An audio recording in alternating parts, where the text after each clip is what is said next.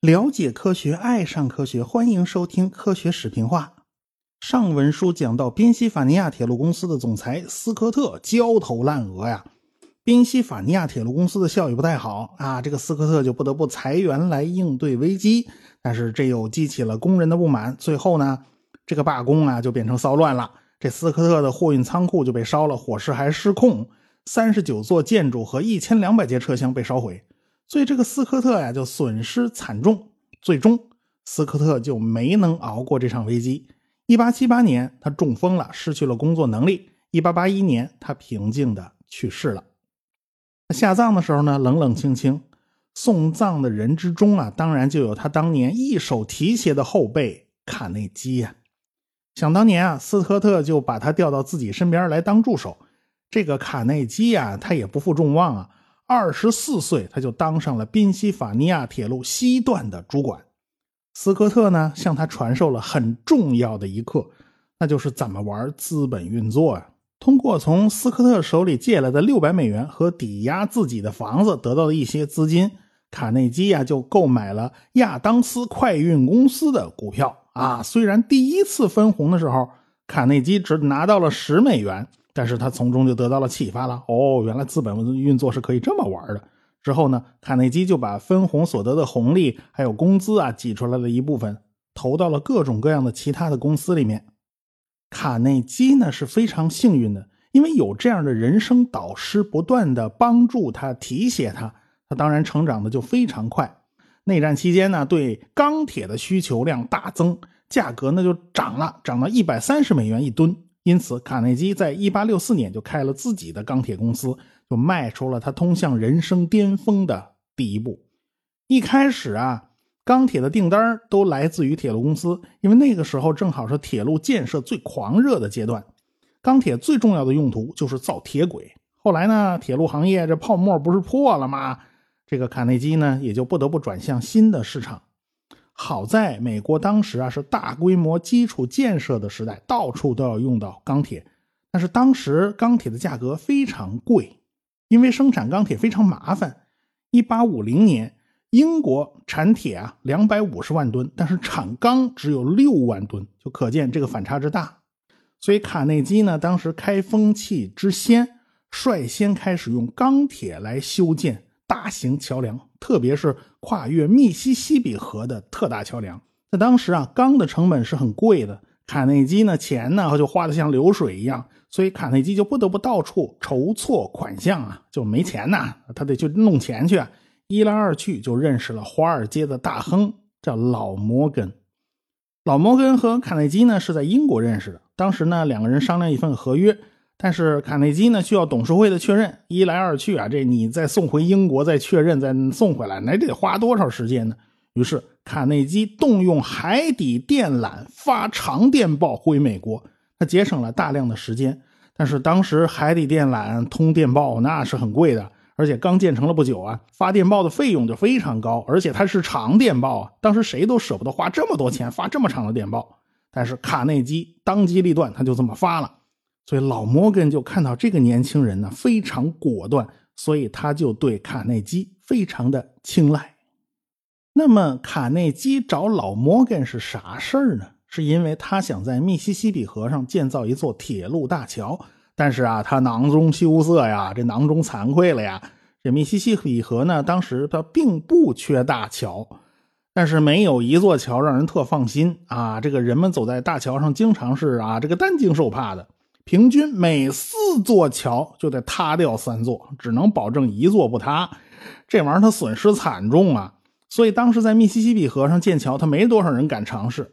一八六八年，政府终于决定在圣路易斯啊，他建一座坚固的铁路桥。哎，这个卡内基旗下的拱顶石桥梁建筑公司赢得了建桥合同。然而，设计方案出来之后啊。不禁让所有的投资者是胆战心惊啊！因为这是一座前所未有的钢铁大桥。为了保持稳固啊，这大桥的桥墩呢得打进河底二十八米以下，而且是砖石构成的，在上面搭三个钢铁的拱架，所以整个工程量非常浩大。以至于有人猜测这需要消耗七百万美元，花费七百年时间才能把它建完。这七百万美元在当时是非常大的一笔巨款了。到了一八七零年春天，这卡内基呢就在国内融资受挫，经人推荐，他就去拜访老摩根了。哎，提出啊，发行债券的方式去建造大桥啊。这老摩根就问他呀：“你出来混总要还的嘛？你将来靠什么还呢？”这卡内基说啊，在桥上建立收费站呐。这密西西比河大桥那是沟通美国东西的重要通道。要打此路过，你留下买路财呀！这是，也许在其他人眼里面呢，这种做法相当荒唐。毕竟啊，在此之前，除了融资修建铁路，还没听说过谁发债建桥的，而且也没听说过拦着路收费的。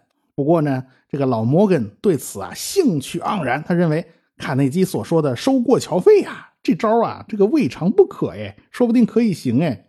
衡量利弊之后。他终于同意介入这桩工程，以百分之八十五的面值，他接受了价值一百万美元的大桥债券。市场呢是具有跟风效应的，这老摩根手里边的大桥债券啊，销售形势非常好，销售形势喜人。但是呢，在修建过程中啊，这个老发生事故，这竣工日期啊也被一拖再拖。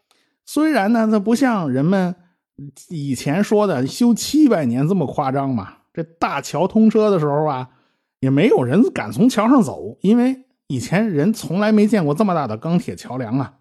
而且看着纤细的钢铁骨架就不如那石头桥踏实。但是人家卡内基有办法呀，人家卡内基赶着一头大象走过了这座钢铁大桥。哎，这下大家都服气了，看来这桥啊够结实。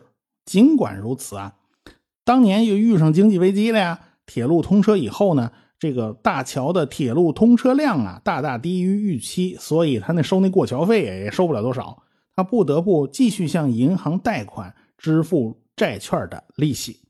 不过呢，卡内基钢铁工厂的名气倒是打出去了。卡内基的厂子比较新，一开始呢就用了最新的贝塞麦酸性转炉炼钢法。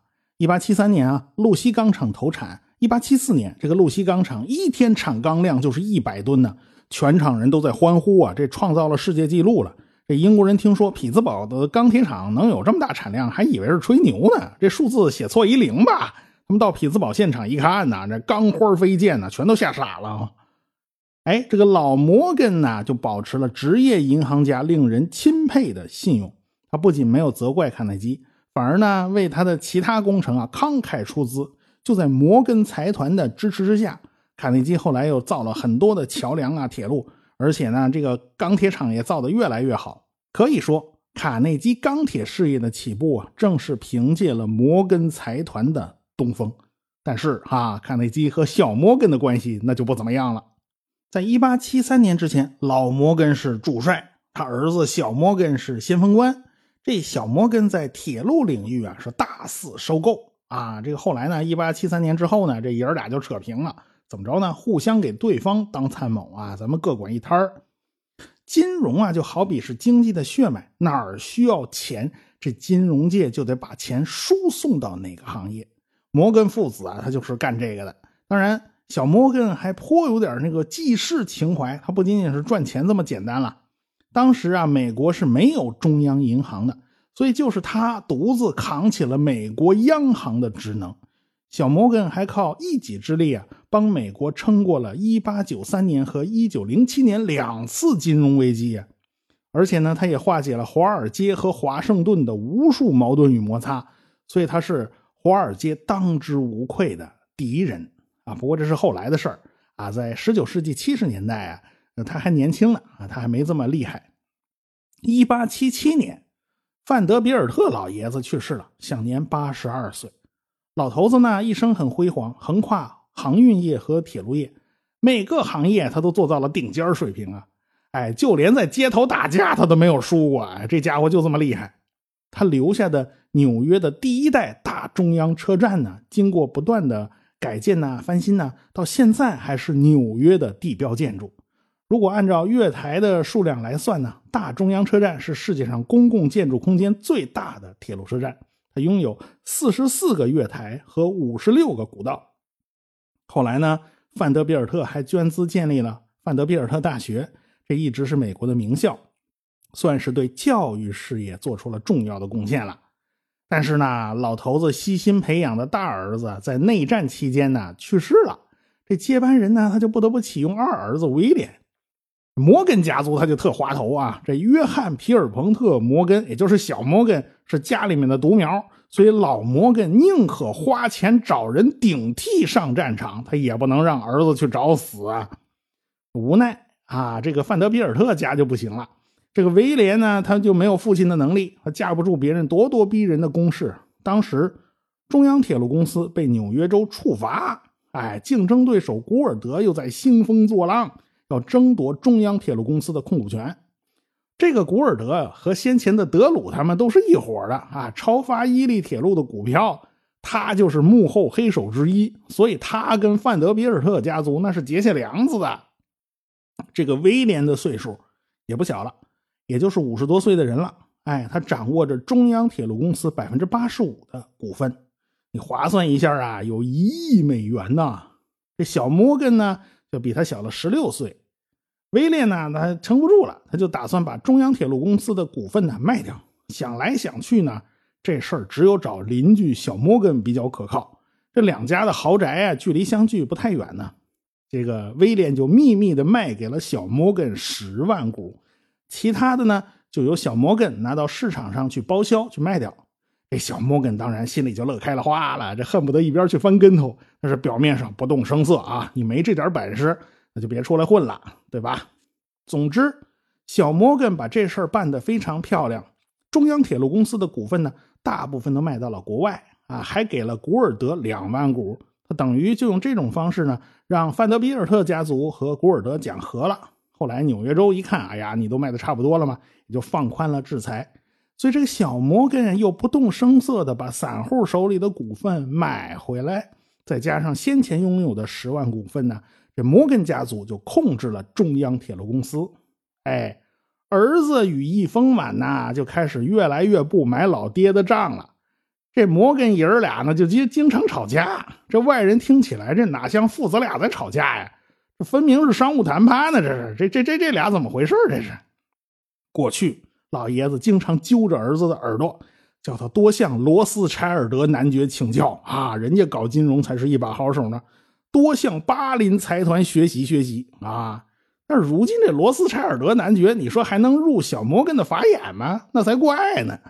有关一项投资的事宜啊，这爷儿俩又吵起来了。这老摩根死活不同意，这小摩根一定要投资。呃，最后还是小摩根赢了。投什么项目呢？哎，那咱们就得把时间线给他拉回来。我们拉回来讲爱迪生，好久没讲到这个家伙了。十九世纪六十年代末呢，这爱迪生一直在各大铁路线流窜呢，都在沿线各个电报局当电报员。他呀脾气古怪啊，领导让他发送什么东西，他就是不发，他完全是按照自己的兴趣来排序的啊。这领导说重要，你就真重要吗？我才不管呢。于是这领导啊就炒了他鱿鱼。那个时候的电报信号啊是不稳定的。这个爱迪生啊，他偏巧他耳朵不好使，但是这个耳朵不好使，反而避免了外界的杂音和干扰。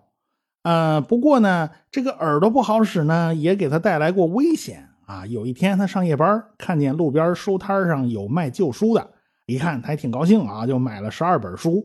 他没什么东西装，就拿个破麻袋装好了，往背上一背。走不多久啊，突然发觉耳边有风声啊，原来这不是声风声，这两颗子弹呼啸而过。他一回头，发现有个警察正在追他，他也纳闷啊，自己不偷不抢的，你警察怎么会追呢？原来啊，这警察巡逻发现前方有人衣衫不整，背个麻袋，像是小偷，叫他站住，他当没听见，走的还挺快。本来嘛，爱迪生他的确是听不见，于是这警察就开了枪。幸好啊，哎，这警察枪法太差，不然未来啊，这大发明家他就挂了。你知道？警察过来一盘问：“你口袋里装的是啥？”一看是十二本旧书，这警察看着偷书啊，这也这这这也不像是小偷啊。再说窃书也不能算偷啊，这玩意儿，那就问爱迪生：“你跑啥？”呃，爱迪生：“我耳背没听见呐。”这警察问：“你大半夜不睡觉，干嘛在街上瞎溜达？”爱迪生回答：“我是夜班电报员，我在上班。”这警察没词儿了，那只好走了。当时啊，夜班电报员的工资还不错，收发新闻的报务员工资是最高的。假如你碰上线路上杂音太大，听不清楚，那那就只能脑补啊。所以爱迪生经常编造新闻，啊，这都是常有的事儿。结果事不凑巧，某位议员竞选的消息他没听清，他以为是当选了，于是他就写啊，这议员当选了。结果结果这第二天，这城市的报纸啊，全都跟着报错了，这议员没当选。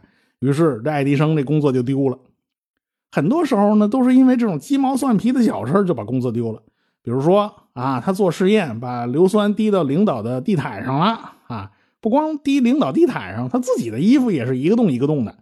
换一身新衣服，保持不了一个礼拜，又又全是洞了。哎，所以他一直就这个样子。后来呢，爱迪生跟两个小伙伴听说南美国家能挣大钱，于是他们就搭火车到了新奥尔良。但是呢，没赶上去南美的轮船，正好码头上有个阅历特别丰富的老船长，告诉他们，南美国家现在都是乱糟糟的啊，根本就不如美国，别生在福中不知福了。要知道，世界上最好的国家就是美国。爱迪生听劝呢，所以他就回头，他就北上了。结果那俩伙伴呢，他执意要去南美。最后去了南美以后呢，就得了猩红热去世了。所以说呀，这听人劝吃饱饭呢，别人的话你还是要多听一听的啊。总之，爱迪生那一阵子就凭借着优秀的电报收发技术，在到处流浪，去过辛辛那提、印第安纳波利斯、纳什维尔、田纳西、路易斯维尔、孟菲斯，还有老家休伦港。在老家休伦港的时候呢。哎呀，他可是没有衣锦还乡那待遇啊，因为他已经混得一文不名，跑回家了，这连车票钱都掏不起了。最后凭关系弄到一张乘车证，啊，一路蹭车回的家。没多久呢，他又顶着漫天大雪出发，北上去了波士顿。波士顿的雪那是可是要比休伦港大多喽。他落脚到了波士顿，就职于西部联合公司。就是在波士顿呢，他买到了一本书，就是那本《法拉第电学实验研究》。哎，这圈子兜的好大啊，到现在才兜回来是吧？爱迪生呢，对这本书非常入迷，连睡觉都是放在枕头边上的。书上写的试验呢，他跟着呀就全做了一遍。要知道，法拉第并不是科班出身的，连三角函数呢他都不是太懂。爱迪生也一样啊，他数学功底子也不好啊，他正规上学也才三个月呀。所以他看法拉第的书啊，就特别合适。当然了，后来就因为他对三角函数啊、是波动啊什么是他不了解，所以输给特斯拉一局啊，这是后话了。作为爱迪生来讲啊，他初来乍到，而且穿的土里土气的，这个公司的同事们呢，就特想捉弄新人，那么就要爱迪生抄送一份从纽约发来的电报。其实这些人早就知道了。纽约那边发报的人是个绝世高手，说白了就是要给爱迪生一个下马威。对方发报呢，开始速度还比较从容，后来发报越发越快，越发越快。但是爱迪生抄报啊，那是应付自如，随便你发多快，他都可以抄下来。最后对方是以最快速度发报，爱迪生做记录还是记得非常从容。哎，所有人都围过来看。等到电报抄完了，这爱迪生把电报按键拿过来，对着对方发了一句。少年，不要跟我玩这套了，用你的第二只脚来拍发吧。就是羞辱了人家一句啊。后来呢，爱迪生就获得了最佳报务员的称号。当然了，他依然是我行我素，这毛病他是改不了的。在波士顿，爱迪生平生第一次冒出了一个念头，就是将来自己要当职业发明家。他最喜欢干的事呢，就是解决各种各样的技术问题。这给他带来了无尽的成就感呢，因此在他眼里啊，一切都是可以改进的。当时爱迪生在研究利用一根电报线路互不干扰发送两路电报的方法，后来呢就扩展到了四路，但是总也找不到适合的线路来来做实验，这个爱迪生就是非常非常的不爽。爱迪生呢长期担任新闻电报员，因此他从新闻里边知道啊。国会投票的流程啊是极其麻烦的，都是一个一个叫号的，叫到这个议员的名字，然后呢再记下议员是同意还是反对，一个一个名字叫过去，这显然就非常慢嘛。于是爱迪生就设计了一套电磁装置啊，用于国会投票，方便快捷啊，节省时间。这也是爱迪生申请的第一个专利。嘿嘿，无奈八个月以后就被驳回来了。爱迪生呢，他不死心，就到处找人演示这套投票系统啊。结果有一位国会议员呢，就告诉爱迪生啊，他们并不需要加快流程啊，因为拖慢速度也是一种战术需要啊。爱迪生生平第一次知道，原来这个世界上还有一种东西叫做伪需求啊。他这个电磁投票装置啊，就是一个伪需求啊。后来呢？爱迪生就辞去了在西部联合公司波士顿分部报务员的工作，远走纽约。他坐着船呢，就来到了纽约港的码头。当时他的身上啊，又是一文不名了，一个字儿都没了。他来到华尔街，在金价指示公司，他遇到了一个熟人，借人家一个地方打地铺啊，这就算在纽约安顿下来了。当时呢，这家公司啊，有个简易的金价显示器，用来显示当地的黄金价格。有一次，突然这机器就卡住不动了，这可把大家吓了一跳啊！因为如果你不能正确显示黄金价格，整个金融市场都是要出问题的啊！这大家就急得一脑袋汗。这爱迪生冲过去一顿鼓捣就把这指示系统给修好了，这大家才松了一口气呀。第二天，这爱迪生啊就看这公司的主管呢找自己。他以为啊，哎呀，自己做了这点贡献，是不是给个十块八块的奖金呢？他又不是这公司的职工啊，他只是在这公司的后边啊找个角落铺了个毯子啊，那打地铺借住在这儿。哎，哪知道主管一下给他开了三百美元的工资，职责是维护这些金价指示器啊，这比爱迪生过去的工资啊就高了好几倍。过去啊，当新闻报务员啊，也就拿个七十五美元。到了纽约没几天，哎，这爱迪生就有了第一份不错的工作哎。这爱迪生有钱了，第一件事就是下馆子搓一顿吧。这好些天呢 都没吃过饱饭了。咱们下次再说。科学声音。